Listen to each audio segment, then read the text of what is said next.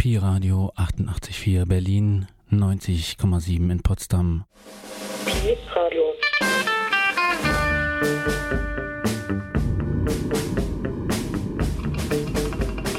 Pi Radio. Pi, Pi, Pi. Radio.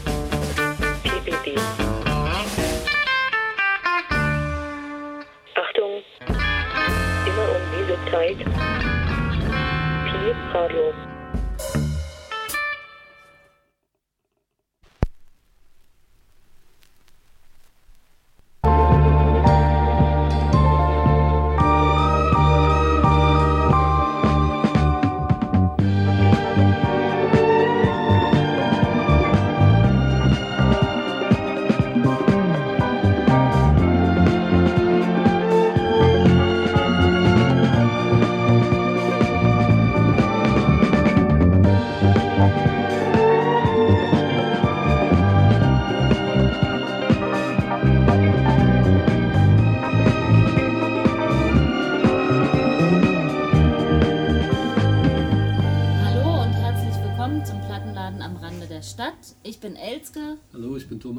und zusammen haben wir einen kleinen Plattenladen, die Spielerei am Rande der Stadt, nämlich in Woltersdorf an der Schleuse.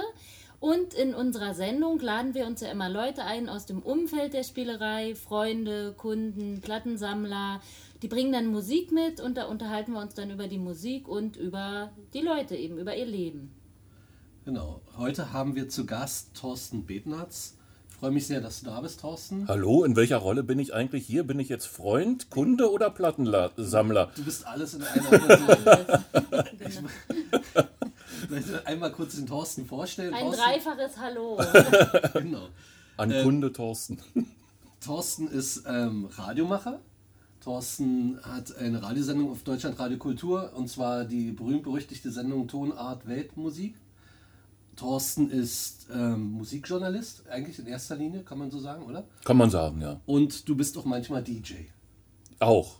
Genau.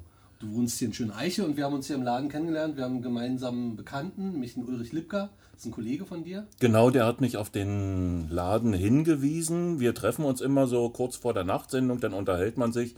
Und da hat er gesagt, du, äh, du machst doch so viel hier mit Vinyl. Kennst du eigentlich die Spielerei? Da musst du mal hin.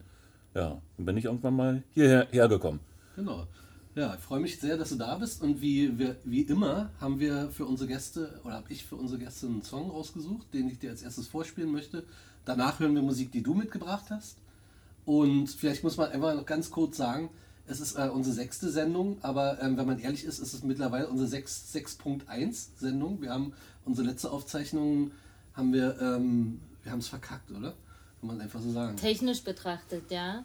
Und deshalb bist du freundlicherweise jetzt nochmal hier bei uns. Aber wir haben ja eigentlich festgestellt, als wir die letzte Sendung gemacht haben, dass wir so viel zu erzählen haben, dass wir eigentlich noch eine zweite Sendung machen müssten.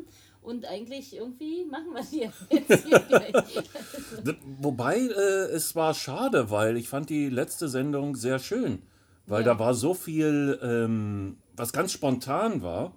Und ich bin sehr gespannt, ob wir so viel Spontanität heute Abend wieder hinkriegen. Aber gut, wir hören uns erstmal den ersten Song an, den ihr für mich Genau, ausgesucht ich habt. würde würd, würd, würd, würd dich jetzt mal bitten, den Song abzuspielen und ähm, ja, danach unterhalten wir uns einfach über dieses Lied. Ja, und mit der Spontanität habe ich, glaub- also haben wir, glaube ich, kein Problem. Pi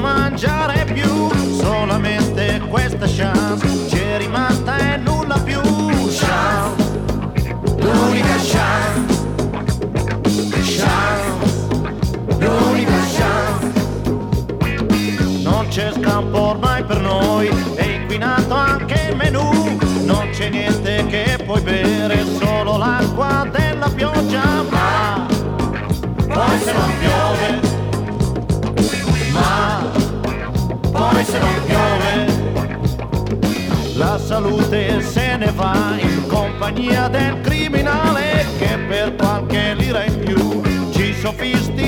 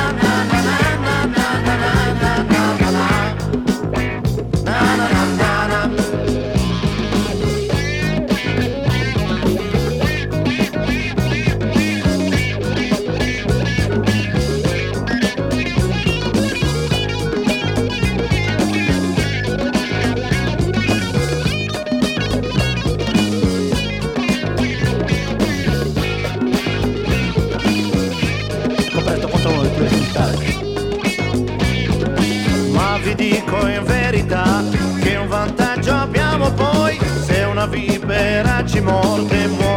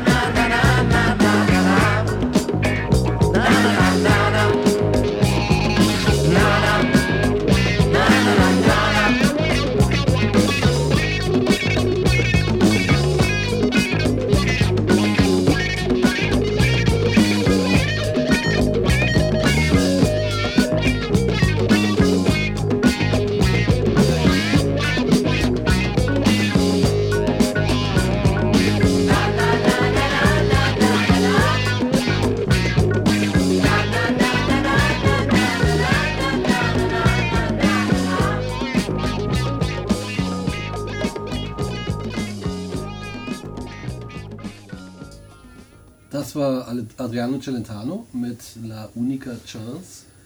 Ähm, du kannst dir sicherlich denken, warum ich dir genau diesen Song vorgespielt habe, oder, Thorsten? Natürlich, äh, Celentano ist einer der ganz großen Heroen auch von mir. Äh, auch wenn man das vielleicht gar nicht denkt. Ich habe auch mal ähm, viel Zeit mit ihm verbracht, bin anderthalb Tage mit ihm durch Ravensburg, glaube ich, gefahren. Aha, wie kam es Da dazu? habe ich, da habe ich für ihn gedolmetscht. Sogar. Ich bin eigentlich, wollte eigentlich nur ähm, zu einem Interview mit ihm hin. Und das war sein erster deutscher Fernsehauftritt äh, seit über zehn Jahren. Wann war denn das? Ungefähr. Das muss Mitte der 90er gewesen sein. Bestimmt Wetten- Das war. Das Nein, nein, es war viel schlimmer. Es gab so eine Hochzeitsshow mit Michael Schanze. Autsch. Ja, ouch, ouch. Und er kam angefahren mit seiner ganzen Familie, so wie er das immer macht. Sein Plattenlabel heißt ja auch der Clan. Und es sind wahnsinnig viele Leute aus seinem Clan wirklich, die ihn dann immer begleiten müssen. Deswegen äh, kam er mit einem großen Reisebus an. Davor fuhr ein neuer Mercedes. Äh, wie, wie sagt man äh, zu diesen Wagen, die noch gar nicht draußen sind? Äh, das sind die Erlkönige, glaube ich, heißen die. Das sind so eine Testwagen. Jedenfalls so ein riesen Mercedes, in dem saß er mit seiner Frau Claudia Mori. Und durch einen dummen Zufall hatte es sich ergeben, dass die merkten, während ich noch kurz mit der Dame von der Plattenfirma reden wollte, nachdem mein Interview eigentlich schon fertig war, äh, sie brauchen ja noch einen Dolmetscher. Der, ganze Clan sozusagen. Naja, damit Michael Schanze auch mit ihm reden kann, weil Adriano Celentano spricht natürlich kein Englisch. Und äh, dann musste ich Michael Schanze noch ein, zwei äh, Worte Italienisch beibringen. Und äh, ich muss sagen, es war irgendwie Aber, äh, großartig, wenn du da so, so dicht dran bist. Äh, da sind dann auch Sachen passiert, über die ich wahrscheinlich äh, in der Öffentlichkeit gar nicht reden darf, weil die wirklich so skurril waren.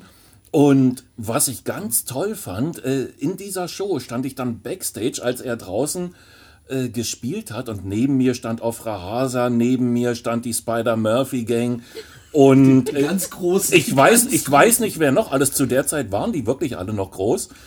Und die standen vor diesen kleinen Monitoren, auf denen man dann sieht, was vorne auf der Bühne passiert. Und Celentano war der Einzige, der live gespielt hat, muss man auch dazu sagen. Die sind aus dem Essen gefallen, was der mit seiner Gitarre anstellt. Die haben gesagt, sowas geht gar nicht. Das kann man mit der Gitarre und dem Equipment, was er da hat, überhaupt nicht machen. Und der hat vorne den Saal dermaßen gerockt.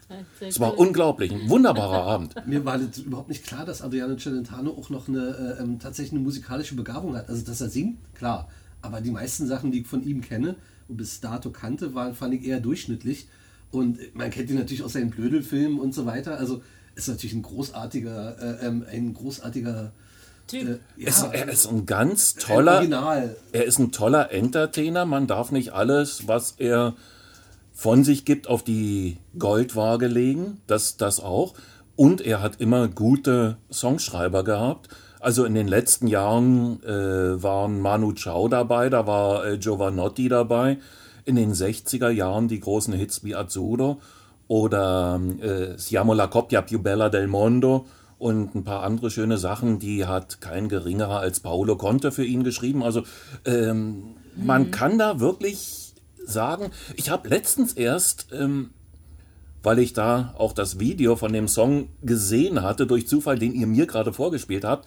Ähm, und da kriegt man immer andere Videos noch vorgeschlagen. Das war ein Video aus einem seiner frühen Filme, das muss gewesen sein 65, 66. Da lag Chad Baker bei ihm in diesem Film in der Badewanne und die haben vorne Rock'n'Roll gespielt und dann irgendwann kam Chad Baker dann auch noch mit seiner äh, Trompete dazu.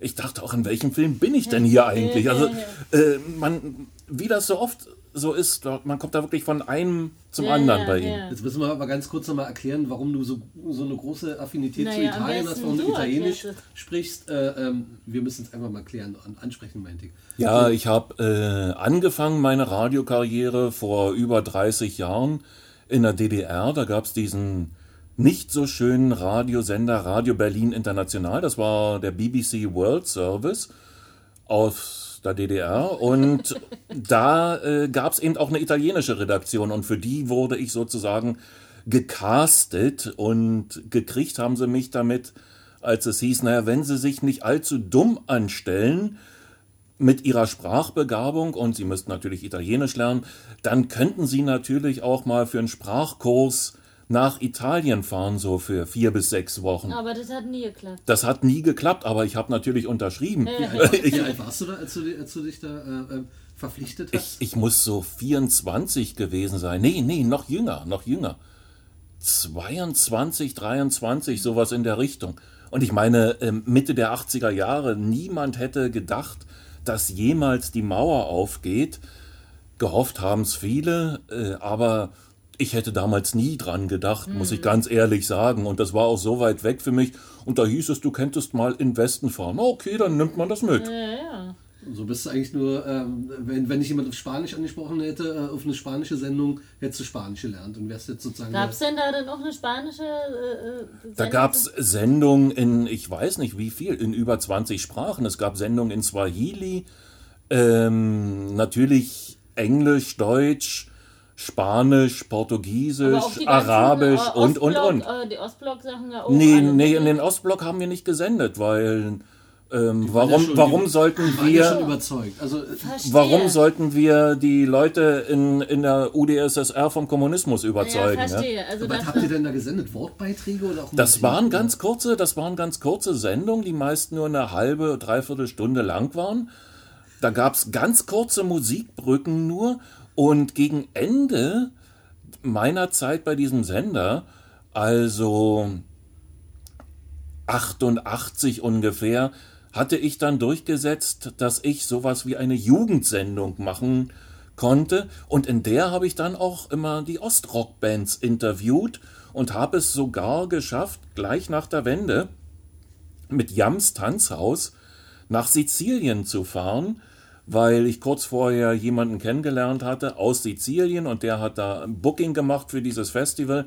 Und wir hatten einen Riesenstress, weil wir den letzten Tag aus der DDR raus nach Sizilien gefahren sind, an dem wir noch Visa gebraucht hätten, um eigentlich nach Italien zu kommen. Konnte das nicht Aber- einen Tag verschieben? Nee, nee, dann wären wir nicht mehr pünktlich zu Ach diesem so. Festival angekommen. Und äh, das, das große Problem war natürlich, war äh, die Visastelle in der DDR-Botschaft äh, von Italien schon längst geschlossen. Dann mussten da Briefe an das Kultusministerium in Italien in Rom geschickt werden und die haben das dann wieder an die Botschaft in Ostberlin geschickt und, und, und. Und letzten Endes sind wir da angekommen, wie man sich das vorstellt aus irgendwelchen kleinen Gangsterfilmen in Italien. Die Band wurde nicht bezahlt, man musste noch alles irgendwie neu äh, organisieren. Der Manager ist mit einer anderen Band, mit der er kam, zurückgefahren. Und äh, ich habe dann nur noch zu den, zu den Musikern gesagt, wisst ihr was, ich habe euch hierher geholt. Ihr geht an den Strand, ich kümmere mich. Was ich nicht wusste, es war der größte italienische Konzertveranstalter, der hinter diesem Festival stand. Und der war bekannt dafür, dass er kleine Bands nicht bezahlt. Und War ich, so sein, sein Trick. So das war so sein Trick, Ja, um ja, Geld zu ja. sparen, ja. Er, er gibt ihnen ja eine große Bühne. Die sollen- können ja, ja, froh sein. kann Ja. Die Ossis, Je- jeden- die Ossis mit ihren Stullenpaketen. Jedenfalls äh, lief das so ab, ähm, dass ich den regelrecht erpressen musste. Und ich habe ihm gesagt, du pass auf, ähm, morgen ist die Abschlussveranstaltung. Du weißt ganz genau, die wird live im sizilianischen Fernsehen übertragen. Und wenn bis heute Abend nicht das Geld auf dem Tisch liegt, plus das, plus das, plus das, und der Bus nicht Machen wir bezahlt ist, äh, nein, wir machen keine Ansage. Die Band geht auf die Bühne. Sie wird keinen Ton von sich geben. Nach dreieinhalb Minuten komme ich auf die Bühne, werde live im nationalen Fernsehen eine Erklärung verlesen, warum die Band aus Ostberlin, die alle hören wollten, hier nicht gespielt hat. Und wenn du das willst, dann, dann können wir das gerne so machen. Ans Sind, ansonsten. sind der Gangstermethoden. Alter. Aber er hat bezahlt. Ja, ja. Er hat bezahlt. Hinterher ist er dafür dreimal an den Rolling Stones pleite gegangen. Also ich würde sagen, bevor wir jetzt mal aufspüren, wie dein Weg weiter in die internationale Musik ging, spielst du uns mal ein Lied vor. Das machen wir gerne. Er geht auf der Straße, sagt nicht wohin. Ist Hirn voll Heavy Metal und seine Leber ist hin. Seine Venen sind offen und es riecht nach Formalin. Das alles macht dann keinen Kummer weil er ist in Wien, ganz Wien, ist halt auf Heroin.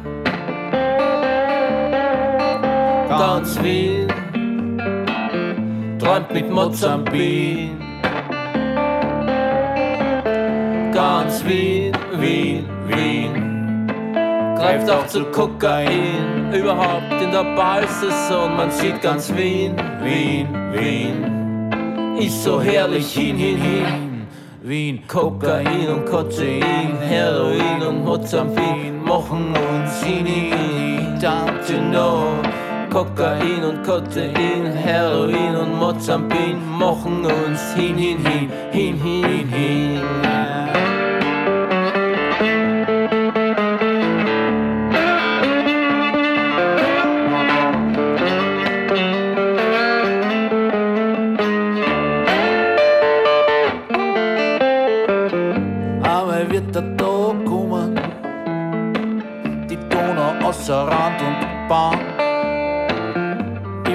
U4 gegen die Goldfisch, der Bruno links am sicheren Land und der Hannes auch. Und lernen wir schwimmen, treibt da mal eh. Alle Teufel, welche wandeln. Weiß wie Schnee, Wien, Kokain und Kokain, Heroin und Mozambin machen uns hin, hin, hin, hin, hin, don't you know? Kokain und Kokain, Heroin und Mozambin machen uns hin, hin, hin, hin, hin. Ganz Wien ist halt auf Heroin. Ganz Wien träumt mit Mozambin. Ganz Wien, Wien, Wien, Wien greift auch zu Kokain. Man sieht ganz Wien, Wien, Wien ist so herrlich hin, hin, hin. Der Nino aus Wien, Hä? Thorsten. Der Nino aus Wien und Ernst Molden. Also den, den, den Nino habe ich ähm, erraten, aber den Ernst Molden nicht. Aber ähm, ein toller Song. Also wie auf Weiß ist, äh, ist das ein Falco-Song, oder? Eine Coverversion. Es ist ein Falco-Song. Das Verrückte ist, Ernst Molden ist ja ein paar Jährchen älter als der Nino. Nicht. Nino, Nino ist um die 30. Ernst Molden müsste mein Alter sein, also an die 50, Mitte 50 ähm, vielleicht. Und das Verrückte war, Falco suchte mal Texter irgendwann in den 80ern. Und da fiel die Wahl auch auf Ernst Molden. Und er wurde dann eingeladen. Er war damals noch ziemlich jung und durfte dem Falco in seinem Privathaus in Wien sozusagen vorspielen. Und er wird das auch offensichtlich nie vergessen. Das muss ein sehr eindrucksvoller Raum gewesen sein. Falco hatte jedenfalls in seinem Haus einen ganzen Raum nur um Musik zu hören und äh, da auch an seiner Musik zu arbeiten. Also es war nicht im Studio, sondern eher wirklich so ein, na, wie man das von irgendwelchen Superreichen kennt, die sich da so für ihre Quadrophonien extra Musikraum eingerichtet haben. Sowas hatte Falco eben auch. Also ähm, wir haben ja auch letztens schon uns drüber unterhalten, diese, ähm, diese Aus, der Austropop, so sag ich es jetzt mal, äh, äh, hat ja gerade ein, ein extremes Revival und, und da kommen ja echt ziemlich viele gute neue junge Bands nach. Und ich habe auch das Gefühl, dass natürlich ähm, der Falco auch ähm, so, so, so nochmal so eine, so eine spät, Gründungsvater. Renaissance. späte ähm, Ehrung nochmal wieder fährt. Also ich habe jetzt gerade im, gerade im Musikexpress war ein Artikel von ähm, über den Nino äh, ähm, aus Wien und da spielt auch Falco natürlich eine Rolle. Immer spielt Falco eine Rolle. Alle österreichischen Bands, ob jetzt Bilderbuch, ist. Bilderbuch, wie heißen ähm, die anderen? da? Ich bin, ich bin der großer Die- Fan von, von Jungen Huren. Die. Ich weiß nicht, ob du die kennst. Nee. Das ist so, ähm, so, ein, so ein junger Cloud-Rapper aus, aus Wien, aus dem 23. Ähm, Bezirk. Ähm, König Leopold, finde ich, oder Leopold, Leopold heißen die, glaube ich. Finde ich auch super und da gibt es ein paar echt sehr, sehr coole Acts, die. Na, was mich wahnsinnig interessiert an Wien, ich war vor zwei Jahren, glaube ich, da, ähm, das ist sozusagen diese Szene des neuen Wiener Liedes, was zurückgeht äh, bis auf Hans Moser und noch früher. Und aus der Ecke kommen ja eigentlich äh, sowohl Ernst Molden als auch der Nino. Gut, der Nino hatte noch ein bisschen Punk-Einfluss, als er angefangen hat. Aber da passiert eben ganz viel mit der Sprache. Und das finde ich eben schön. Da werden Sachen in ganz neue Zusammenhänge gestellt. Also auch eine Band, äh, die heißt Die Strottern. Oder ähm, was so ein Austro-Soul eher ist, fünf Achtel in Ehren. Von denen kommt äh, übrigens jetzt demnächst auch ein neues Album raus. Die haben sogar irgendwie vor ein, zwei Jahren zur Fete la Musique in Berlin gespielt. Mal ein erstes Konzert. Eine ganz, ganz tolle Band. Und da gibt es so wahnsinnig viel zu entdecken. Und die, die, diese Sprache, ich meine, ich liebe dieses Wienerische, auch wenn man nur die Hälfte versteht, aber ähm, das hat schon so eine eigene Musikalität. Und wenn die dann jetzt wieder diese alten Songs, weil Nino und Ernst Molden, die haben ja zusammen eine Platte gemacht, Unser Österreich, alles nur Coverversion. Da war eben auch diese Coverversion so. von Falco drauf. Da gibt es noch übrigens einen zweiten Falco-Song drauf, den Nachtflug. Und dann sind da auch Lieder von Ludwig Hirsch und von vielen, vielen anderen. Die haben sie einfach so runter arrangiert für zwei Gitarren und zwei Stimmen. Meistens passiert da im Hintergrund gar nicht viel mehr. ja. Und man kriegt da viel mehr mit, welche Texte damals die Leute hatten. Da hat der Ludwig Hirsch schon in 80er Jahren über äh, nicht nur äh, Melancholie, sondern richtig über Borderline-Syndrom und, und sowas alles gesungen, über, über ausgebrannte Typen. Und diese Themen, die tauchten 15, 20 Jahre später überhaupt erst im allgemeinen Bewusstsein auf. Also ganz, ganz spannende Hast du Geschichte. eine, eine Theorie, warum, warum die, also klar, die österreichischen Bands, die haben natürlich auch so ein bisschen diesen, diesen, dieses exotische, dieses Mundart-Ding spielt, glaube ich, eine große Rolle, warum die so, einen- so einen Vorschusslorbeeren erstmal äh, bei uns haben. Aber wenn ich mir jetzt so junge deutsche Bands angucke, die finde ich oft sehr schwierig, problembeladen, äh, ähm, unlocker, unlustig. Ja, Was ist denn jetzt deine Frage? Die Frage ist, wie, wie erklärst du dir das, äh, ähm, oder gibt es da einen Unterschied oder bildet man sich den nur ein? Sind die österreichischen Es- Jungen... den, den Unterschied, den Unterschied, den gibt's auf jeden Fall, weil äh, die Österreicher, die kommen aus dieser äh, K&K-Zeit noch, aus diesem Habsburger Umfeld. Ja, und da hast du es mal ein bisschen erleben lassen, nicht? Da hast Die zwar reiben sich an anderen Dingen. da hast du, da hast du kein Bands. Geld gehabt, aber du bist trotzdem ins Café gegangen und hast dann noch dein Achtel ähm, Wein getrunken und irgendwie ging das immer. Das ist schon, schon ein bisschen eine leichte, ein leichteres Leben, ein südlicheres Leben. Das ist Aber so ein auf halbem Weg nach. und, und abgründig auch. Ja, aber- natürlich, natürlich, Aber klar. vielleicht irgendwie auch so diese, diese so, so, so, so Schmunzeln noch immer, diese, diese, äh, Ja, diese Selbstironie, den Schmäh, den, den berühmten Wiener Humor, den Schmäh. Den, diesen, diesen ganz bösen. Damit, Ja, kann, ja. damit kann man sich ganz viel auch. Äh, Wie heißt der Hölzer? nee, aber da will ich jetzt nicht drüber sprechen. ähm, aber ich würde jetzt noch mal gerne wissen, oder ist eigentlich Zeit schon wieder für einen Song? Wollen wir noch mal was spielen? Und danach mal ein bisschen in, in andere Weltenecken gucken?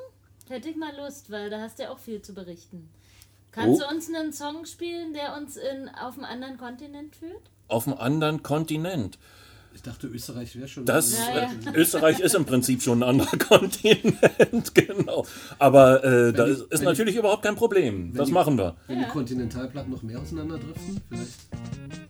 Du meinst mit Brexit und so? oh, jetzt, jetzt wird's politisch. Kinder, lasst uns Musik Ja, spielen. lieber, lieber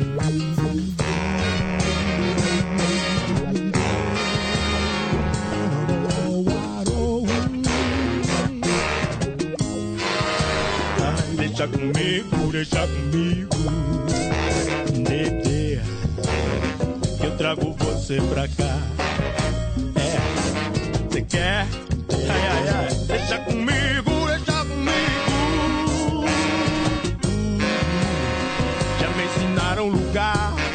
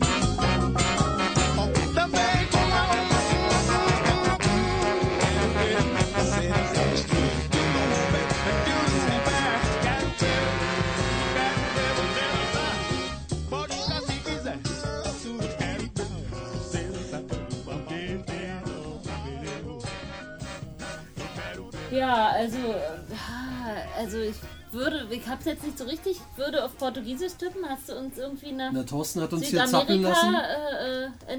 Thorsten ließ sich kein nichts entlocken, während der Song lief. Ja. Hat sich nicht in die Karte Aber schauen wir lassen. haben Nee, ihr habt mich ja vorhin auch äh, in, in, im Prinzip ins Blinde laufen lassen. Und wenn ihr jetzt schon sagt, ihr wollt auf einen anderen Kontinent, dann, Ja. dann machen wir ja, das ja. natürlich. Aber äh, du hast recht, es war brasilianisches Portugiesisch. Aha. Und zwar äh, Marco Ribas aus den frühen 70er Jahren. Da hat er so drei, vier sehr funkige Platten rausgebracht, die dabei aber doch immer äh, ganz klar auch irgendwie was Brasilianisches hatten. Aber hatte doch so einen leichten afrikanischen Einschlag äh, oder bildet mit ein. Ich, hab, ich hatte als erstes getippt auf Afrika und ähm, habe mich aber nicht getraut zu sagen. Aber äh, gibt ja viele Einflüsse in, in Brasilien, alle möglichen. In Brasilien kommst du eigentlich an, der, an den afro-brasilianischen Einflüssen nicht vorbei. Hört Und man das da raus oder habe ich mit? man, man hört es hier, äh, na, ich sag mal, indirekt um vier Ecken. Auf der einen Seite Hier bei ist den natürlich Samba ja. mit dabei. nicht, um aber natürlich auch der, der, der, der ganze Funk, der ganze Funk, äh, der kommt natürlich auch aus Afrika. Aus Westafrika, ja. Ja, aber es Und gibt ja so diese ganzen Tropikaner-Sachen und so weiter. Da höre ich zum Beispiel gar nicht afrikanisch. Das klingt für mich sehr, sehr ähm, südamerikanisch, so möchte ich mal sagen. Aber da kam, bildet, bildete ich mir jetzt ein, Na gut, so ein. war ja eine richtige Einbildung irgendwie. Naja, über Ja, vier Ecken ist mhm. natürlich. Ähm, kann ich mir jetzt was ans Revier heften, aber. Aber ist gerade in, in Brasilien, ich war im vergangenen Jahr zum ersten Mal dort und äh, da ist das gerade ein ganz, ganz großes Thema.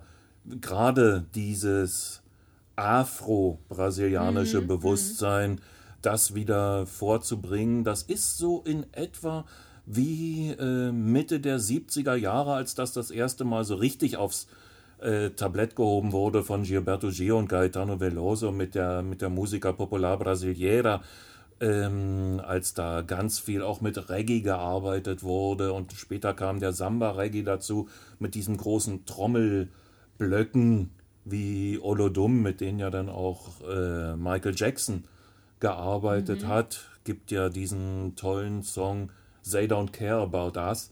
Da hat er das Video direkt in Salvador da Bahia gedreht und das war ein großes Ding, nicht nur weil Olodum mitspielen durften in diesem Song und in diesem Video, sondern Bahia, das war damals äh, eigentlich schon hint, hinter dem Rand der Erdscheibe für die Brasilianer. Ja. Das gab es überhaupt gar nicht von der Perspektive Rio, Sao Paulo aus. Und plötzlich explodierte da diese Musik und äh, wurde dann aufgegriffen. Giovanotti ist nach Bahia gegangen, Simple Minds sind nach Bahia gegangen. Ähm, und äh, natürlich auch, äh, über wen haben wir? Michael Michael, Jackson. Ja. Ich war ja in, in den äh, 90ern auch mal großer Giovanotti-Fan. Ich war sogar mal beim Konzert von denen. Die fand ich ja toll. Also, äh, wusste ich gar nicht, dass die irgendwie auch da so eine Rolle spielen, so ein bisschen. Also, dass die. Die haben das aufgegriffen, aber Giovanotti, Giovanotti ist ein ganz tougher Typ. Ja. Ähm, ich hatte den mal kennengelernt, da bin ich mit einem anderen Italiener durch Berlin gezogen, weil ich den vorher schon von irgendwelchen Interviews kannte. Und da war dann noch immer so ein anderer, so ein langer Schlacks mit dabei. Ich kannte den nicht und der wurde mir als Lorenzo vorgestellt. Okay, ist Lorenzo, der zieht dann halt die anderthalb Tage oder zwei Tage mit uns rum. Und am Ende des zweiten Tages standen wir, ich glaube, Schlesisches Tor auf dem U-Bahnhof und plötzlich brüllt einer von der anderen Seite äh, der U-Bahn rüber. Ey, Giovanotti, was machst denn du hier? Aber auf Italienisch und ich gucke überall, wo ist dieser Giovanotti? Weil den kennst du doch. Ja, aber der stand eben neben mir. Das war Lorenzo. Das war Lorenzo. Ja, ja. Lorenzo Ja. Cherubini. Und mit dem habe ich dann äh, bei späteren Gelegenheiten auch ganz viel eben über afrikanische Musik gesprochen. Da ist er sehr interessiert. Er hatte dann diese kleine Pocket-Trompete, die er auch auf einigen Stücken spielt, die hat er direkt von Don Cherry geschenkt bekommen. Ja, und äh, großer Jazzmusiker, für die, die es nicht wissen. Und ähm, er hatte ja auch immer so ein paar jazzige Ja, ja, Einflüsse. ja. Ja, also äh, der ist da wirklich Macht in ganz der viele. jetzt noch was? Weißt Der macht noch ganz viel, Ja, ja. ja. Äh, Also er hat, äh, um auf Celentano zurückzukommen, er hat vor zwei, drei Jahren auch Songs für Celentano geschrieben, Mhm. zusammen mit einem gewissen Manu Chao. Mhm. Und äh, jetzt ist wohl gerade rausgekommen, er hat eine riesen Stadiontour im vergangenen Jahr gespielt. Und da gibt es jetzt eine riesen Blu-ray Blu-ray-Disc mit weiß nicht wie viel Platten und, und, und, und, und. Also ich will jetzt äh, nochmal gerne, ähm, dass wir auch nochmal über deinen Werdegang so ein bisschen reden. Wie kam das denn, wenn man jetzt sich mal überlegt, du warst jetzt in dieser Musikredaktion da in deiner italienischen Ecke da und dann Na, das war richtig, Wende. das war richtig ja, Politjournalismus ja, okay, eigentlich. aber dann ist es ja so ins Jugend- und Musikalische so ein bisschen doller gerutscht, ne? Wenn ich das Ja, klar. Ich habe vorher schon immer äh, für DT64 so ein bisschen mitgearbeitet, weil es gab in Ostberlin diesen Club mit einer Plattentauschbörse genau gegenüber von der Volksbühne. Wird sich vielleicht der eine Club 29. Ja. Club 29. ja, Da bin ich also einmal im Monat hin und habe mir Platten gekauft. Und äh, bei DT64 gab es ja diese schöne Sendung Musik für den Rekorder. Da bin ich also hin. Habt ihr die Platte? Habt ihr meine neuen Platten hochgehalten? Die hatten wir schon, aber du hast da noch, welche hast du? Nee, die hatten wir noch nicht. Komm, mach mal Musik für den Rekorder. Dann hast du wieder zweimal Musik für den Rekorder gemacht und damit hattest du das Geld wieder rein, was du für die Platte ausgegeben hast. Und die Leute kannten mich dann Ja, schon. ja. Und als dann gleich nach der Wende auch diverse Italiener kamen, Zucchero zum Beispiel, war ich der Erste, den ich äh, in Berlin interviewt hatte. Der war damals noch völlig unbekannt. Diese Interviews habe ich dann auch halt an DT64 verkauft, dann schon als freier Journalist und habe für die dann auch mal eine ganze Italiennacht gemacht. Und ja, das hat sich dann halt immer weiter Ja, so entwickelt. ja. Dann, dann gab es im, im Nachfolgesender Radio Brandenburg, wo ich ja dann noch deinen Vater kennengelernt habe, der ja da in der Sendungsleitung mit saß, gab es diese schöne Sendung mit europäischer, europäischer, nicht englischsprachiger, nicht deutschsprachiger Popmusik. Und für die brauchten sie einen Moderator, der neben Englisch noch eine zweite Fremdsprache spricht. Und in dem Augenblick klopfte ich dann auch noch gerade an die Tür. Ich machte die Tür auf, die guckten alle an, guckten sich an. Ich Und habe nickten. gesagt, hab gesagt, okay, ich, ich warte noch draußen. Und in dem Augenblick war klar, das macht der Ja. ja, ja, ja. Und aus dieser Sendung ist dann wiederum die Weltmusiksendung geworden. Das war aber eine, eine sehr gute Vorbereitung, weil man sich dann natürlich schon mit spanischer Musik anders beschäftigt hat, mit französischer Musik, mit portugiesischer. Und da sind natürlich auch immer so gewisse Einflüsse, die wir dann heute in der Weltmusik eher sehen. Wir, ja, da sind wir bei dem Begriff Ich wollte Weltmusik. gerade sagen, also deine große Liebe, ähm, wenn ich, ich weiß nicht, ob ich da richtig liege, aber deine große Liebe ist ja eigentlich auch die afrikanische Musik, oder? Kann man das so sagen? Ich bin jetzt, äh, ich habe jetzt einen Schreck gekriegt. Ich dachte schon, du wolltest sagen, meine große Liebe ist die Weltmusik, weil ich hasse diesen Begriff. Eben, wir wollten hatten Ich ja wollte, ich auch. wollte, ich wollte letztendlich über den. Eigentlich, ähm, mich hatte total verwundert, jetzt auch in Vorbereitung auf die Sendung, habe ich zum Beispiel dein Paolo Conte Special gehört und ähm, war ganz überrascht, dass du, ähm, dass du so viel in diesem europäischen äh, ähm, Musikrichtung, du hast auch ein Chanson-Special letztens gemacht oder eine Sendung übernommen von einem Kollegen. Ne? Ja, bin ich eingesprungen. Genau, und ähm, eigentlich kenne ich dich aber für deinen ganzen Afro-Stuff, also Afrobeat, Highlife und Ghana und so weiter Sachen. Na gut, das ist so äh, eine erste Liebe, aber ich sag mal daneben, äh, als Journalist kann man ja nicht nur so, so Aber hast du, einspurig. hast du, eine, hast du eine, ähm, ein, Lieblings, ein Lieblingskontinent oder eine Lieblingsmusikecke? Lieb- Oder, oder, oder wechselt es auch? Also, Das, das ist jetzt zwar schon seit vielen Jahren sehr stabil, aber wenn italienische Freunde zu mir kommen und äh, an der ganzen CD-Wand sehen, wie viel italienische CDs und Platten ich habe, die kriegen einen Schreck, weil so viele haben die nicht. Ja, da sind die nicht so gut sortiert. Und äh, es ändert sich natürlich auch immer mal, aber das ist ja eben das Schlimme. Als Journalist, du musst quasi in alle Ecken und Enden gucken, um immer wieder neue Anregungen zu finden, neue interessante Musik zu finden, dass man sich dann auch in den Sendungen nicht so wiederholt. Das geht ja schnell bei einer Vier-Stunden-Sendung nachts von 1 bis 5. Ähm, da tendiert man natürlich auch schon immer dazu, bestimmte Songs, die man mag, immer mal wieder zu spielen. Und das ist so eine Falle, in die man da ganz, ganz schnell reintrappt. Und dann wird es aber uninteressant für, für die Hörer. Also sicherlich Westafrika und Südafrika, das sind so mit die ersten Einflusspunkte für mich in den letzten fünf, sechs, sieben Jahren. Aber zum Beispiel im vergangenen Jahr gab es so eine kurze Phase, da habe ich einen Verkäufer entdeckt im Internet, der hatte tolle kolumbianische Platten, von denen ich nie was gehört habe, eingekauft. wir haben uns ja auch ähm, öfter schon über, über die ganzen osteuropäischen Musiken unterhalten. Ne? Wir haben jetzt Ja. gerade vor kurzem auch so eine, so eine Connection nach, was war Litauen? Äh, Estland. Äh, Estland. Estland. War ein Est, ja. Ja. Ein, ein Russe aus Estland, der schöne Platten uns auch mitgebracht hat. Ne? Also, Und du wirst dich erinnern, ich habe von dir auch äh, 10, 11, 12 indische Soundtracks Ja. übernommen. ja, Ja. ich erinnere mich sehr gut. Ja. Dafür hast du jetzt von mir ein paar afrikanische Platten hier zu stehen, die doppelt sind oder waren bei mir. Also äh, ja, es, es ändert sich halt immer Ja, wieder, wo, woher man gerade eine neue Anregung kriegt. Apropos neue Anregung, äh, wie wär's mit einem neuen Song nochmal wieder? Und danach können wir uns immer über den Begriff Weltmusik ein bisschen Ja, aufregen, würde okay? mich, genau, Ja? würde mich nochmal interessieren, was du dazu zu sagen hast. Aber jetzt hören wir mal noch einen schönen Song von dir. Dann hören wir mal einen richtig schönen Song.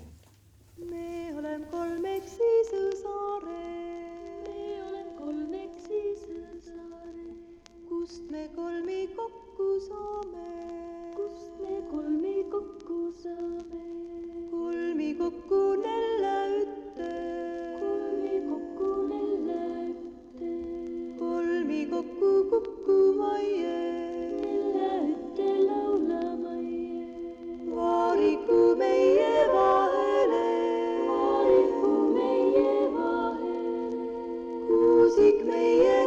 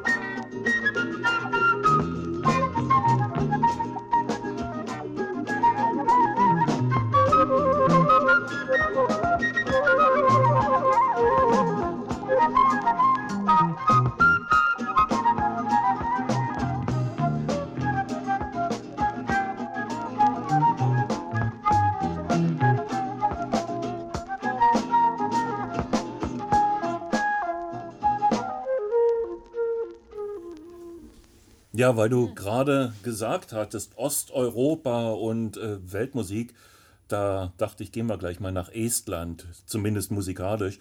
Das war die Gruppe Collage, frühe 70er Jahre aus Estland. Und da hat man eben wunderschön gehört, die haben so eine ganz eigene Vokaltradition, überhaupt im, im Baltikum, da gibt es riesige Chöre. Und hier, das war am Anfang eben ein ganz traditionelles Lied und was dann hinterher so funky überarbeitet wurde, finde ich sehr, sehr spannend, so diesen modernen Ansatz, dass das nicht alles so im Museum bleibt akustisch, wie es ja bei uns in, äh, in Deutschland meistens war. Entweder wurde alles irisch gespielt, Hauptsache man kann schön dazu saufen und mitgrölen. Und schunkeln. Und schunkeln, ja, ja, das war ja dann blauer Bock, das Aber war wir ja. Wie- Ja, na gut, aber wir haben gegroovt, wir haben gegroovt. Die Schwelle zwischen Grooven und Schunkeln ist, glaube ich, eine ganz schmale, oder? Naja, Zwei Bier. Zwei Bier, würde ich sagen. Aber jetzt frage ich mal ganz ketzerisch, ja, also ähm, ist das Weltmusik? Und wenn ja, was ist denn Weltmusik, Thorsten? Weltmusik ist das, was wir glauben, dass es Weltmusik ist. Im Prinzip ähm, war es ja so, in den 80er Jahren haben die sich getroffen in London, übrigens auch in einem Pub. Musikjournalisten? Nein, nicht Musikjournalisten, das waren mehrere Label. Also Luaka Bob war mit dabei, Real World Records war mit dabei. Ich weiß nicht, gab es World Circuit schon? Ist egal. Auf jeden Fall Piranha aus Deutschland waren auch mit dabei. Und die haben sich da bei ein paar Bier äh, tagelang einen Kopf darüber gemacht, wie die es schaffen, dass ihre Musik in den Läden besser präsentiert wird, wie man die findet. Weil die Läden wussten einfach nicht, wo sie Platten von den Bundu Boys oder so hinstellen sollten. Es gab keine Fächer für afrikanische Musik oder für orientalische Musik, für nordafrikanische Musik. Und da sind die dann halt auf diesen Überbegriff gekommen, Weltmusik. Dummerweise Wahrscheinlich natürlich im Englischen Global. Nein, nein, das heißt richtig World Music, im, World, im, okay. Mhm. im Englischen auch. Dummerweise wurde der dann später so genutzt, alles, von dem du nicht weißt, wo es herkommt, und es ist nicht in deiner Sprache gesungen, ist Weltmusik. Also in USA, in New York war ich im Plattenladen, da stand unter Weltmusik eben auch äh, Ramazzotti und Herbert Grönemeyer. Ja, na, die Frage ist ja, ich meine, die Welt ist ja überall. Es ist ja eigentlich totaler Schwachsinn. Also Das- wenn, Wir hatten ja letztes Mal schon gesagt, dann kann man auch Musik Musik sagen. Also, Ja, also, kommt mir so wir komisch hatten, vor. genau. Ja klar, aber es ist Wo, doch... wo äh, beginnt die Welt? Ne? Wir, Vor der Tür. vor, vor deiner Haustür. Naja, natürlich, klar. es, es gibt ja auch, das, das Schlimme ist eben, äh, was es für mich auch so schwierig macht, an richtig gute, ganz spannende, interessante Weltmusik ranzukommen. Die meisten Musiker denken gar nicht daran, dass ihre Musik, die sie in diesem Land in einer bestimmten Szene machen, die da einen Namen hat, die da bekannt ist, dass die im Ausland Weltmusik sein könnte. Ich war eben, wie gesagt, im, im vergangenen Jahr in Brasilien. Ich habe den Leuten alle gesagt, bitte schickt uns eure Platten.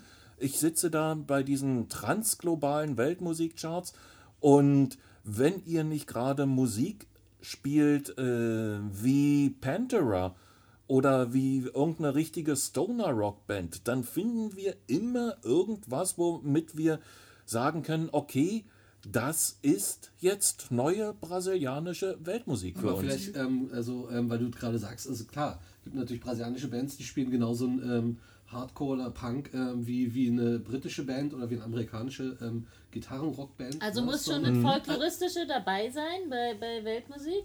Muss schon sozusagen so was, ähm, ja, so was, Es muss ein, ein gewisses Feeling da sein, das kommt oft schon über die Sprache.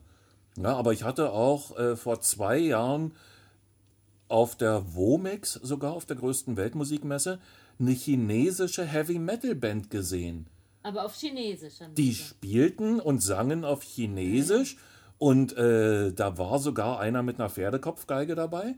Und die Jungs, die hatten es geschafft, damit bis nach Wacken zu kommen. Und die haben, da gab es so einen Wettbewerb, da haben die in Wacken äh, unter dieser äh, in einer globalen nachstrebenden Weltmusikszene irgendwie einen zweiten Platz oder so gewonnen. Ganz, ganz witziges Aber Ding. dann waren die ja nicht in Wacken als Weltmusik, sondern als Krachmusik. Als- Als, als ganz normale Metal-Brüder sozusagen. Die waren da als ganz normale Metal-Brüder, hatten aber natürlich die Pferdekopfgeige mit im Programm, im musikalischen. Und Aber das berechtigte die dann auch wiederum im, im Gegenzug auf der Womix Aber da, da, aufzutreten. da, ja. da ist man gleich wieder so bei diesem Exotika oder bei diesem, bei diesem, also, ne, Pferdekopfgeige, damit kannst du natürlich jeden Europäer total beeindrucken. Also, ich, meine, ich weiß nicht, was das ist, aber es hört sich total geil an. Nee, äh, also mich kannst du damit nicht beeinrucken, weil ich die so oft in Berlin an den Straßenecken Aber sitzen sag sehe. Uns doch jetzt Äh, mal, was eine Pferdekopf hat. Die, hat Eine die Pferdekopfgeige ist oben, äh, das ist äh, ja äh, wie eine aufrecht gespielte kleine Geige, ist so ein Nationalinstrument in Mongolien. Und die Schnecke ist wie ein Und die Pferdekopf. Schnecke ist wie ein Pferdekopf. Okay, dachte, und da sind, da sind zwei Seiten, da sind zwei Seiten drauf. Äh, ich glaube, zwei Seiten sind ist Die sind auch aus Pferdehaar gemacht. Ja, und Na, der deswegen Bogen heißt das dann. Aber Ja, ja, klar, natürlich. Aber Ja. hast du eigentlich einen, einen gibt's, hast du einen besseren Begriff anzubieten, also für diese, für diese Musik, die wir, die wir auch gut finden? Na, äh, für mich implementiert der eigentlich, weshalb ich den auch so hasse, wenn ich eine Musik aus einem bestimmten Land höre und die wird mir als Weltmusik angeboten, dann klingt die Musik in diesem Land eben genauso. Und das stimmt alles nicht. Ja, da gibt es immer die Plattenfirma, die äh, überhaupt erstmal den Künstler auswählt, weil sie denkt, sie könnte den in Europa oder in der westlichen Welt verkaufen. Dann gibt es den Journalisten, der nochmal Ich muss auswählt. dann so ein bestimmtes Bild von der Musik von diesem Na, das Land wird, das wird immer mehr, das wird immer mehr in eine Richtung Ja. im Prinzip gedrängt, ja. Ähm, dann werden die Musiker rübergeholt und kommen nach Brüssel oder Frankreich, in, in Paris, nach New York in ein tolles, teures Studio, dann entscheidet schon wieder der Soundingenieur, wie das alles klingt. Und das alles verändert natürlich das Soundbild.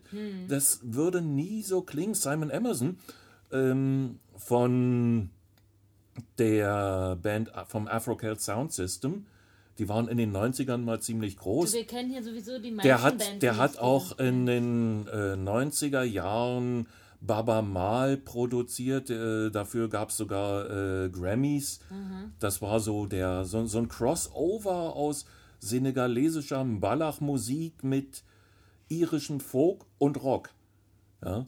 Und der hat mir zum Beispiel gesagt, als wir über seine letzte Platte gesprochen haben, er war so froh, dass der Musiker aus Gambia, den er in der Band hat, die Produktion von afrikanischen Sängerinnen in Paris übernommen hat, weil der natürlich mit denen reden konnte und weil die dann quasi für ihn gespielt haben. Und die waren völlig frei, die haben gesungen, als wären sie in ihrem Heimatdorf. Ja, und diesen Unterschied, den hört man einfach. Ja? Und Aber den, den aber- kriegst du als weißer Produzent Aber nie hast, du hin. denn, hast du denn einen Begriff dafür oder gibt es einen, um, auf die... Ich spreche lieber äh, von der globalen Vielfalt der Musik kennen. Das finde ich übrigens äh, äh, sehr interessant. Im Spanischen heißt das auch nicht Weltmusik, sondern Weltmusiken. Die benutzen das nur im Plural. Und da wird es dann natürlich interessanter, weil wenn du nach Deutschland kommst, ja, äh, hörst eine Polka-Band, ja, ist das nun deutsche, das Sinnbild deutscher äh, wir Weltmusik sind, wir sind uns oder alle darüber einig, dass dieser Begriff sehr problematisch ist. Ja, ja. Dass der natürlich ähm, ähm, im Prinzip äh, in unserem Fall eurozentristisch einfach geprägt ist und ähm, wir natürlich auch ähm, nur das hören wollen, was wir auch hören wollen. Ne? Also- beziehungsweise was uns vorgeschlagen wird Ja, von den so- aber sowohl Massenmedien, von den auch. Plattenfirmen. Also ja, be- befruchtet sich ja gegenseitig. Also das ist ja eine Wechselwirkung. Wenn, wenn wir irgendwie, ähm, so ein, wenn, wenn Ufra Hasa bei uns irgendwie ähm, erfolgreich ist, dann gibt es auf einmal ganz viele Acts, die, die ähnlich klingen und ähm, die sozusagen für unsere Ohren annehmbare Musik machen. Es gibt ja auch ähm, ähm, Musik aus Afrika, die für unsere Ohren sehr schwer, ähm, für, für meine zumindest schwer zu ertragen ist oder, oder wo ich mich schwer reinfinde. So, oder weiß ich nicht, wenn wir jetzt über, über japanische Musik reden oder Klar, ja, das- die bulgarische Folklore mit ihren ähm, 100 Dudelsackpfeifen ist einfach ähm, mit, mitunter sehr schwer zu ertragen. Ja, Aber- man muss sich erst dran gewöhnen, weil die natürlich teilweise auch andere äh, Tonschritte Ja, haben, klar. Tonintervalle, äh, bulgarische Musik, wenn du die ansprichst. Das ist eine pentatonische Musik, ähnlich wie die äthiopische Musik. Und ja, da wundert man sich.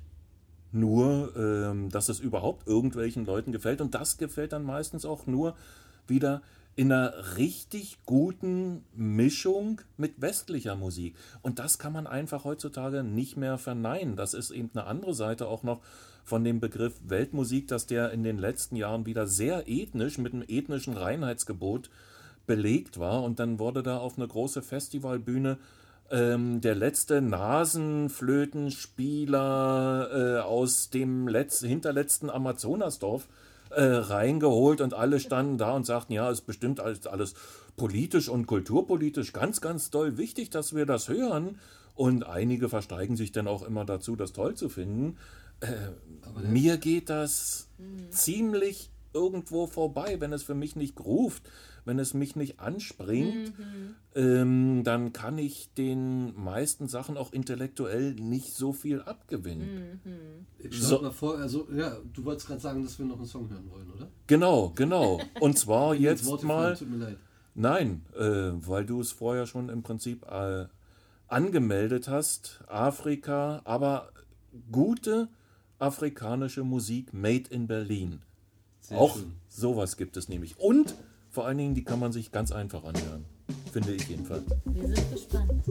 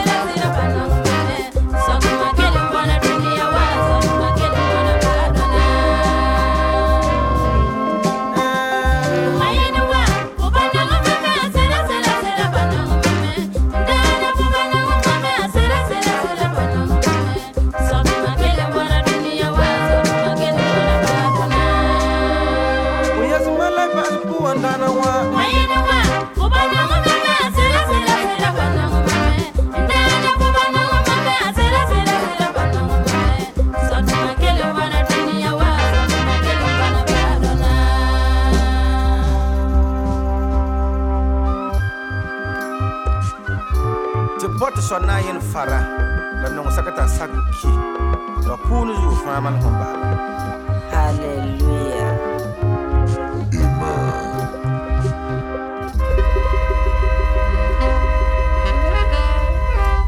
Ihr hört immer noch den Plattenladen am Rande der Stadt. Wir sind in Woltersdorf. Wir in diesem Fall sind Elzke, Thomas und mein oder unser Gast Thorsten Betnarz. Thorsten ist Musikjournalist und hat uns gerade diesen tollen Song vorgespielt. Also er ist unter anderem Musikjournalist. Thorsten ist Radiomacher und wir sind ein Plattenladen und haben Thorsten eingeladen, uns tolle Musik vorzuspielen. Thorsten ist ein Nachbar von uns musikalischer Nachbar, ein Freund der Spielerei. Und ähm, wir haben gerade die Polyversal Souls gehört. Genau, mit Alokte O Jonas and his Sounds of Joy. Wie kannst du dir so einen Namen, wie, wie, wie oft hast du den geübt? Den habe ich gar nicht so oft geübt, äh, weil ich kenne Alokte Oho Jonas persönlich. Ich habe den sogar in seinem Heimatdorf live erlebt, mit den Polyversal Souls zusammen, als ich 2014, Ende 2014 äh, mit den Polyversal Souls vier Wochen lang durch Ghana gereist bin und da viele Konzerte der Polyversal Souls gesehen habe. Und das Schöne war eben, überall kamen lokale Musiker mit dazu. Und Alokte Oho Jonas ist einfach ein ganz toller Gospelsänger aus einem ganz, ganz kleinen Dorf, ganz dicht an der Grenze nach Burkina Faso. Das sind irgendwie 150, 250 Meter von seinem Haus aus. Und das war witzig, den dort zu erleben, weil da wurden dann, wurde die ganze Truppe eingeladen zu ihm nach Hause. Dann saßen wir alle im Hinterhof und er hat selber für uns gekocht und hat sich da riesige Mühe gegeben. Und ähm, so ein ganz kleiner, quirliger Mann, der weiß ganz genau, was er macht, wie er es macht und wie er auch, das auch machen will und geht da nicht allzu viele Kompromisse ein. Und äh, deswegen klingt die Aufnahme eben so schön. Ich meine, äh, ghanaische Gospelmusik ist hier bei uns absolut unbekannt, aber Max macht das immer so, weil wir eben vorhin auch bei der Frage waren, wie kriegt man da überhaupt den richtigen Vibe? Ja, äh, Max nimmt erste Gesangsversionen in Ghana auf von den Sängern, produziert dann zu Hause eine passende Musik, fliegt dann wieder nach Ghana, macht dort die endgültigen Gesangsaufnahmen, passt die Musik dann nochmal an, sodass das wirklich ein Konglomerat ist, von dem man gar nicht so genau sagen kann, wo äh, fängt jetzt die Berliner Afro-Szene an, wo hört die ghanaische Gospel-Szene auf oder so. Wir müssen ich, jetzt mal ein paar Begriffe äh, oder ein paar Namen irgendwie mal auflösen. Also Max ist der Chef von Max Weißenfeld, ehemals äh, Poets of Rhythm einem und Musiker, vermutlich. ein, ein Musiker, Schlagzeuger. Der hat auch bei Lana Del Rey gespielt, der hat bei Bombino gespielt, der hat bei Dr. John in der Band gespielt, als der vor drei, vier Jahren einen Grammy mal wieder gewonnen hat. Also ist wirklich ein äh, Top-Mann. Und der hat sich in Berlin quasi als neue Spielwiese die Polyversal Souls aufgebaut und hat hier auch sein eigenes Studio, sein eigenes Plattenlabel Philophon, auf dem sind bisher zehn oder elf Singles erschienen und das erste Album der Polyversal Souls. Aber in diesem Jahr werden drei weitere LPs erscheinen und davon ist eine auch von Alok de Oro Jonas mit dabei. Also da kommt ein komplettes Album auf uns zu und auch von Guy One, das ist ein Kologo-Spieler, das ist so eine zwei, äh, zweiseitige Laute und die ist im Augenblick in Ghana so ein super hippes Ding. Ist der Alokte eigentlich in Ghana? Ist, ist er eine bekannte Person? Also, oder? Der ist eher eine äh, regional bekannte Person, weil er lebt oben ganz im Norden. Das ist so, als würde man in Mailand über die Sizilianer sprechen. Ja, das sind so diese dummen Bauern da in dieser ländlichen Region. Und ähm, dann singt er auch noch in Fra-Fra. Das ist dann auch wieder eine Sprache, die die Ashanti, was die Volksmehrheit in Ghana ist, nicht verstehen. Also war, war ähm, das jetzt auch in Frafa? Das, das war auch in Frafra, ja, genau. Also. Schön.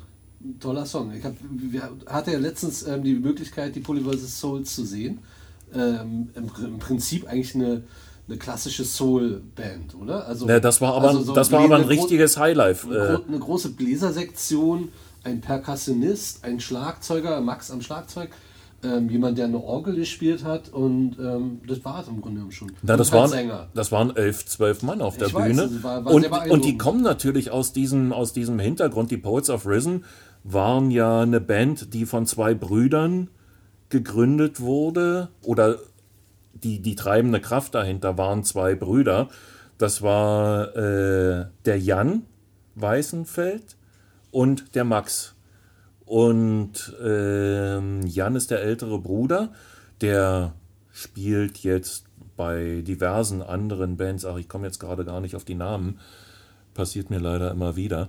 Ähm, und das Ausgangsding war eigentlich, die hatten sich auf die Fahnen geschrieben, die wollten diesen alten Funk-Sound der frühen 60er Jahre neu aufleben lassen. Der hat ihnen ungemein gefallen. Die sind dann auch damals schon durch die USA gereist, haben da ganz seltene Singles gesucht, alles auf Vinyl und haben sich hinterher ein Studio eingerichtet, um diesen Sound rekreieren, also neu aufleben zu können.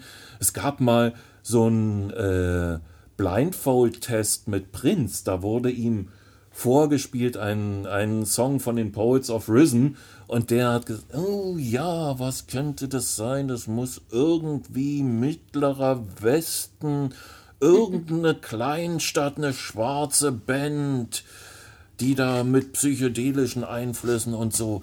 Kenne ich leider nicht, aber super tolle Musik. Also müsste man gleich wieder auflegen, bis ihm dann gesagt wurde, du, das ist eine deutsche Band. und äh, übrigens, nach deren äh, Soundvorbild wurden dann auch die Dubtown Studios kreiert, weil das war vorher eine andere Plattenfirma, die, die hatte einen anderen Namen.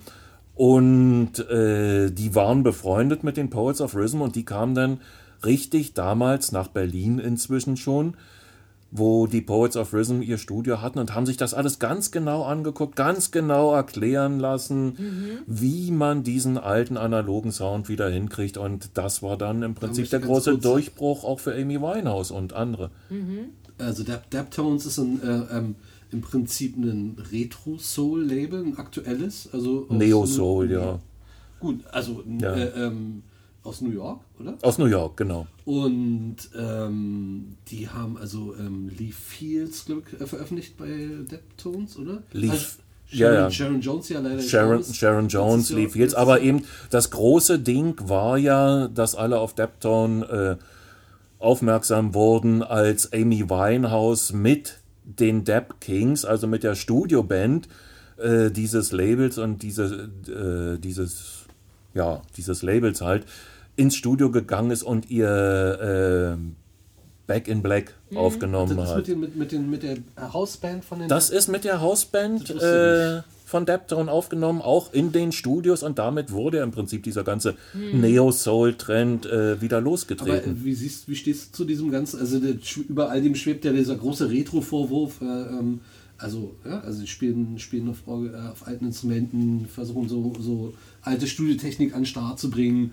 so zu klingen wie früher. Hat ja so ein bisschen, wenn man 2014 Musik macht wie, ähm, wie 1960, hat ja, ähm, wenn es dabei stehen bleibt, dann, dann geht das nicht lange gut. Aber gerade Amy Winehouse hat es ja geschafft, da auch durchaus modernere Töne äh, reinzubringen. Das war ja eher so ein gebrochener Soul. Äh, und auch bei Sharon Jones, ähm, abgesehen davon, dass eine Frau im Soul, vielleicht mit Ausnahme von Aretha Franklin, nie als Sängerin so ganz allein im Mittelpunkt stand. Ja, selbst bei Tina Turner war es Ike and Tina Turner. Und da, hat- da hatte es dann schon immer ein klein bisschen so eine andere Bitte. auch viele berühmte Soul-Diven, Esther Phillips fällt mir da ein, ähm, ähm, Nina Simone, die jetzt nicht in Nina nicht war, erster- kam, kam eher aus dem Jazz, ja, ja. die nicht in erster Linie Soul gemacht hat, aber ähm, äh, äh, Marlina Shaw fällt mir ein. So, ähm, Ja, die waren dann aber auch oft an irgendwelche Produzenten gebunden, so dass die nicht für sich allein in ihrem, du meinst, dass sie äh, nicht komponiert haben oder was ist? dass die äh, nicht so mit der Musik verwachsen waren. Das waren eher Interpreten Interpretinnen. oder Interpretinnen in diesem Fall, um es mal ganz äh, gendermäßig korrekt Na gut, Elvis zu Presley sein. und Tom Jones haben, glaube ich, auch nie einen eigenen Song komponiert, oder? Also ähm, waren auch nur die. die Na, das, das sind dann halt Bedienoberflächen, aber äh, die haben sich schon selber, die haben sich schon selber erschaffen. Elvis hat ganz genau ausgesucht, wen er in seiner Band haben will und äh, wer für ihn Songs schreiben soll oder woher er sich irgendwelche Songs auch klaut. Das ist natürlich ein Das ist spannendes aber Thema. wahrscheinlich ein Phänomen, was jetzt nicht nur auf, auf Soul-Sängerinnen zutrifft, sondern auf, auf Frauen in, in der Musik, Musik. generell wahrscheinlich. Also Das ist ein, weites Feld. Das ist ein sehr spannendes Thema. Ja. Wir, wir, wir überlegen mal ganz kurz, während du den nächsten Song spielst. Ich glaube, ich habe einen Song, der in diese Richtung gehen könnte. Sehr Okay, schön. Schauen wir mal. Spannend.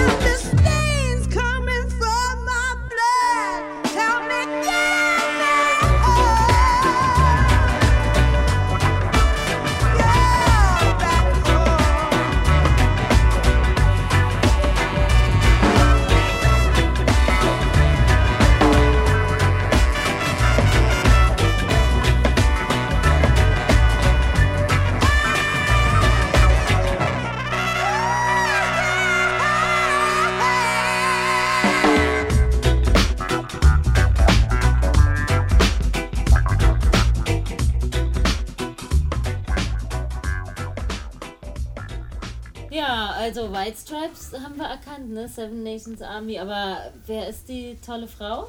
Das war Alice Russell, eine eigentlich aus dem New Soul oder Neo Soul äh, kommende Sängerin aus England, die aber auch ganz viel mit Quantic zusammenarbeitet, äh, alias Will Holland.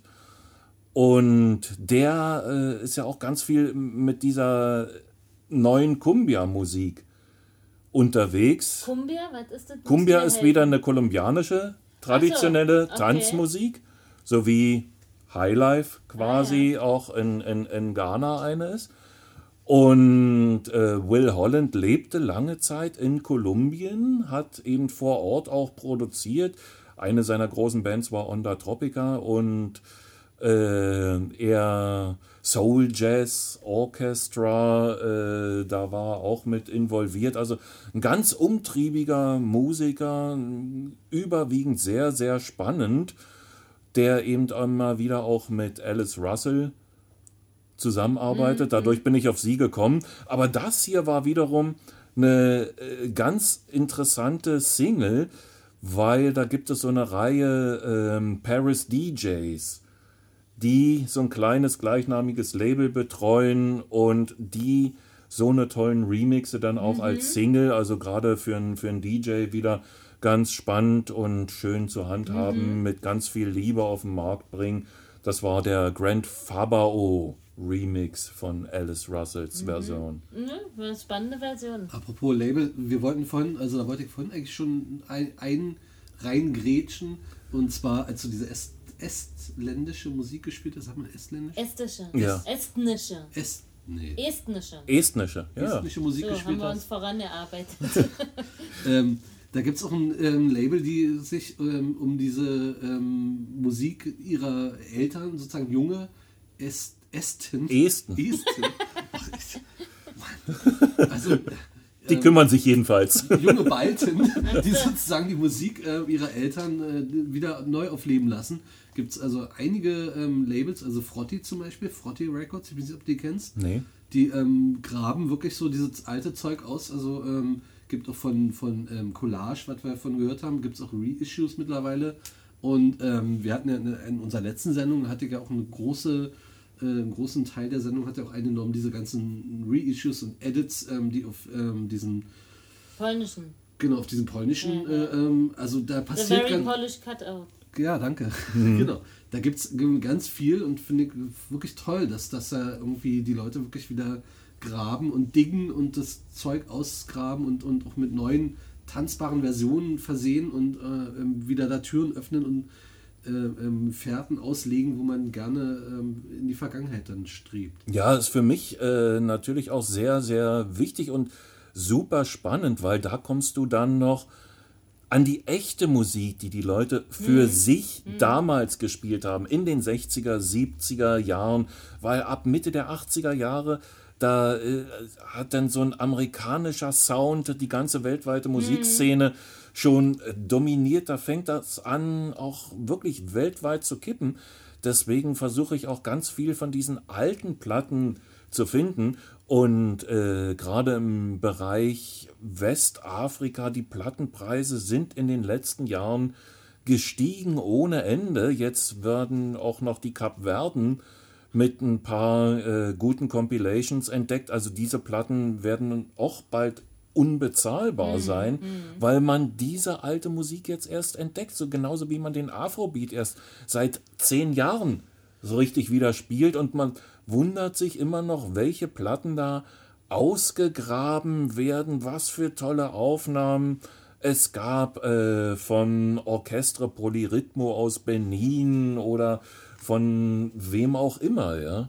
Und da ist noch so viel zu entdecken, was noch nie wieder aufgearbeitet wurde, weil zum Beispiel in Ghana war es so, da war 1978 ein Militärputsch, danach ist die ganze Plattenindustrie den Bach runtergegangen und teilweise ist es passiert, da haben die Kinder von den Labelbetreibern das Label übernommen, weil die Alten sind gestorben. Und die wussten nicht, was, was, was sind denn das für komische Bänder, die da rumstehen. Das waren die Masterbänder. Ja. Die haben die alle komplett weggeschmissen. Also die alte ghanaische Musik existiert nur noch über die alten Vinylschallplatten, die in Ghana selbst kaum einer abspielen kann.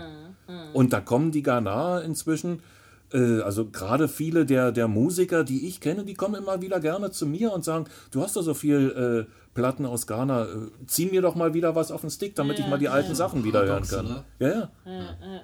Pat Thomas hatte ganz feuchte Augen, ein großer äh, Highlife-Sänger, als ich zu einem seiner Berliner Konzerte gegangen bin und ich hatte 20 Plattencover unterm Arm. Der hat gesagt, du äh, kannst du mir ein Foto davon machen? Ich habe davon kein einziges mehr zu Hause. Ich habe die seit Jahren Der hat die nicht, Platten, aber er hat nicht gesehen. Nicht? Nein, der hat, der hat Weder- weder, die Platten Hm, okay. noch die Hüllen. Und er hat das wirklich seit 20, 30 Jahren nicht mehr gehört, diese Hm. Musik. Ich möchte mal ganz kurz nochmal, du hattest ja Stichwort Highlife, du machst, du bist ja gerade dabei, eine Compilation, also darf man das sagen? Oder Na, ich bin in der, halt in der, in der Vorbereitung, äh, ich bin in der Vorbereitungsphase über eine mögliche Highlife Compilation mit ghanaischer Highlife Musik aus den 60er, 70er Jahren, wo dann auch so ein paar Schätze gehoben werden, weil der Highlife ist einfach so eine wichtige Musik auf der einen Seite, was die erste eigenständige westafrikanische, sagen wir mal ruhig im weiteren Sinne Tanzmusik, Popmusik, wie immer man will. Auf der anderen Seite auch Fela Kuti hat immer gesagt, den Afrobeat, den wird keiner verstehen, den wird keiner richtig spielen können, wenn er sich vorher nicht mit ghanaischen Highlife beschäftigt hat. Und er hat genau gesagt, den ghanaischen und nicht den nigerianischen Highlife, der ähm, gleich wieder so ein bisschen in eine andere musikalische Richtung ging. Und Fela Kuti hat ja zum Beispiel mit Ibo Taylor in London lange Zeit zusammengespielt äh, und daher kam dieser ganz wichtige Einfluss. Schön. Ich, eine Sache, die, du bist jetzt ein bisschen, ein bisschen ähm, der Thema, ein Themawechsel, aber ich wollte ganz dringend noch dich fragen. Und zwar unsere Sendung, die wir ja heute machen, ja, Ist gleich um. ist gleich um. Wir haben ja vorhin schon festgestellt, 6.1. Ja, Wir haben ja ähm, und die Und letzte so viele Aufnahme, Neuigkeiten die trotzdem. letzte ja? Aufnahme ähm, irgendwie verrissen. Ähm, hast du eigentlich schon mal in ei- eine so eine, so eine Katastrophensendung hingelegt, wo irgendwie alles schief gegangen ist? Oder ähm, gibt es so, ein- so ein schönes, so ein schön, schöne äh, äh, Eine meiner schönsten, eine meiner schönsten Sendungen beim Deutschlandradio Kultur war, da fiel vor ein paar Jahren das komplette Computersystem aus. Und du musst wissen, bei uns äh, wird eigentlich die Sendung größtenteils aus dem Computer gefahren. Das heißt, alle Jingles, alle diese kleinen äh, Wurfsendungen und was da immer kommt, war alles weg. Die Musiken, die eingespielt waren, waren weg. Die vorbereiteten und vorproduzierten Beiträge waren weg. Eine Und Vier-Stunden-Sendung? Nein, das war äh, am Nachmittag eine Drei-Stunden-Sendung. Aber das passierte ganz, das geht's. passierte ganz am Anfang und die Techniker, die guckten uns an und ganz erschrocken. Und neben mir saß der Matthias Hanselmann, der früher auch bei Zeitgeist gespielt hat. Einige werden den auch kennen. Der hat äh, früher auch sehr viel bei Radio 1 gemacht. Wir haben uns angeguckt und haben gesagt, okay, das ist jetzt unsere Sendung. Wir übernehmen. Und natürlich, es war nichts da. Äh, ich habe mich erstmal eine halbe Stunde lang nur über eine CD ausgelassen. Ja, das war eine CD von Sarah McLachlan mit tollen Stücken. Das war so eine Art äh, Best-of und äh, Special-Aufnahmen, Edition.